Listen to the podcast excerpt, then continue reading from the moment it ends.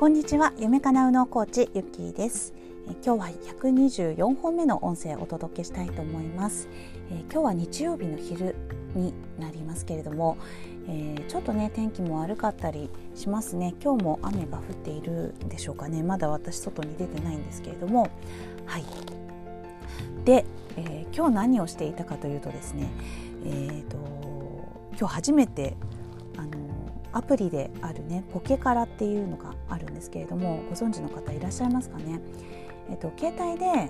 できるカラオケアプリなんですけれども、ま、これをね、えー、ちょっと息子が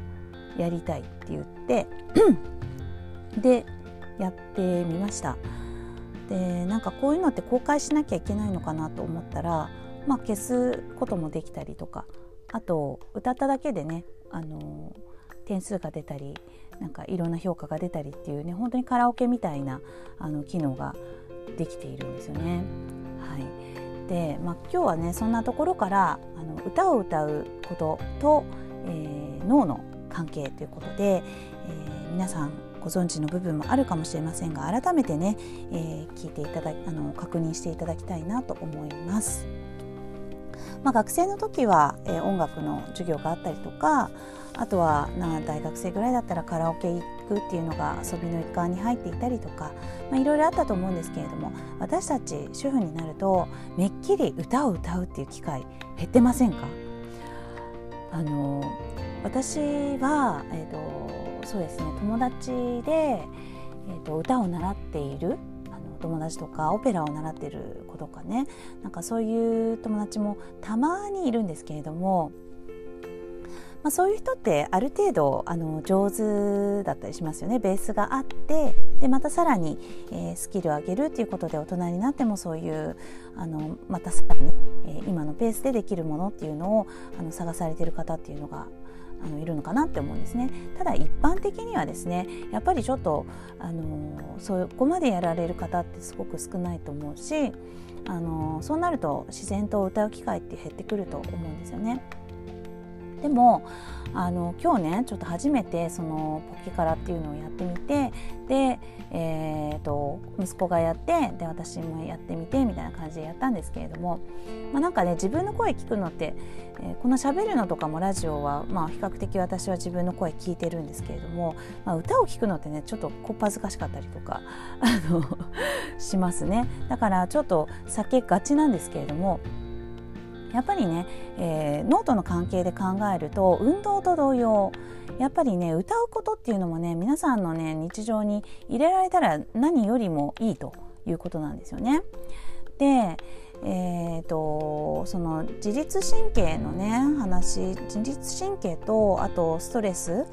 まあ、心の関係っていうのは全てつながっているので、まあ、なんとなく皆さんお分かりだと思うんですけれども、え、この交感神経と副交感神経、え、この部分で、え、考えるとやっぱりその横隔膜をね使うっていうのが結構重要だったりするわけですね。まあ、一番手軽な方法としては深呼吸をする。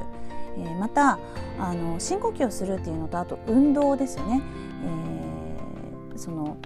なんだろうあの20分以上の運動っていうのがいいなんていうふうにも言われていますけれどもあのこれと同様ね歌を歌うっていうのもやっぱり横隔膜をあの動かすあの動作が入ってきますからやっぱりもう自動的に、えーと、その自律神経が、えー、整えられるっていうところにつながるわけですね。そうするとやっぱり自分の気持ちっていうのも上がったり下がったりっていうのが少なくなったりとかあとはあの何よりもね自分自身の何かをやるっていう時のパフォーマンスがあの一定してくるというか安定してくるというかあとはね正しい判断がしやすくなるっていうようなあのことにもつながってくると思うんですね。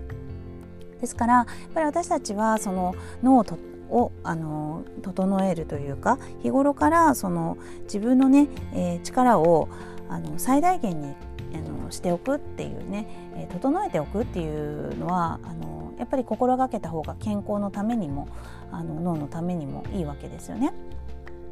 考えるとこの歌うっていうのもね、えーと、やっぱり2つの同時の作業をすると脳にもいい刺激を与えるっていうんですけれども歌いながら、えーと、読むとかねあのななんですかその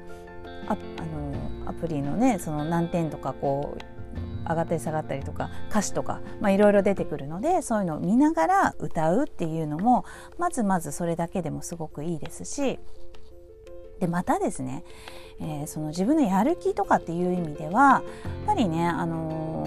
時には、えー、自分のねこう成果っていうのかなその自己効力感っていうところで言うならば、えー、自分はできるやったらできるんだっていう、えー、その効力感が低い場合はねやっぱり現実見たくないみたいな感じになりがちなんですけれども本来は皆さんその効力感っていうものはありますからやっぱり、えー、結果が出れば嬉しいし、え結果が出なければ悔しいしっていう気持ちが本来あるものなんですよね。でここをしっかり生かすのであればやっぱり、えーと、その少しできたとか少しああの成長したみたいなことをあの日々日々感じていくっていうのがあのすごく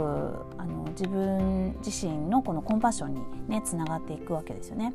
って考えるとですねあのすごい歌をめちゃくちゃ歌いたいとかね、え、歌を上手くなりたいとか歌ってそもそも嫌いとかっていう方でもですね結構この歌を歌うっていうのを日々のあの習慣にするのは結構おすすめかなって今日思いました。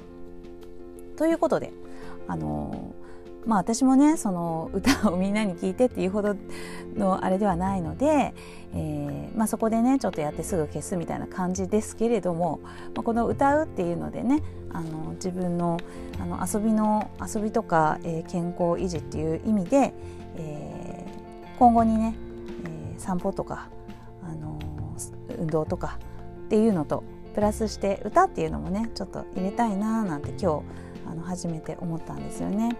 はいえー、皆さんいかがでしょうかねなんかそういそう言われてみると歌いたいなみたいな方も結構いらっしゃるのかなと思うんですよね。はいえー、実は歌う好きだよとかいう方はぜひぜひあのメッセージください。はいね、なんかそこでね仲間があの聞き合える仲間ができれば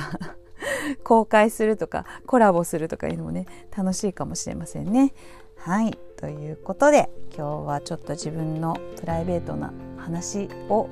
えー、週末なのでしてみました。はい、えー、今日もね、えー、皆さんにとって素敵な一日でありますように今日も最後まで聞いていただきましてありがとうございました。ひろみゆきでした。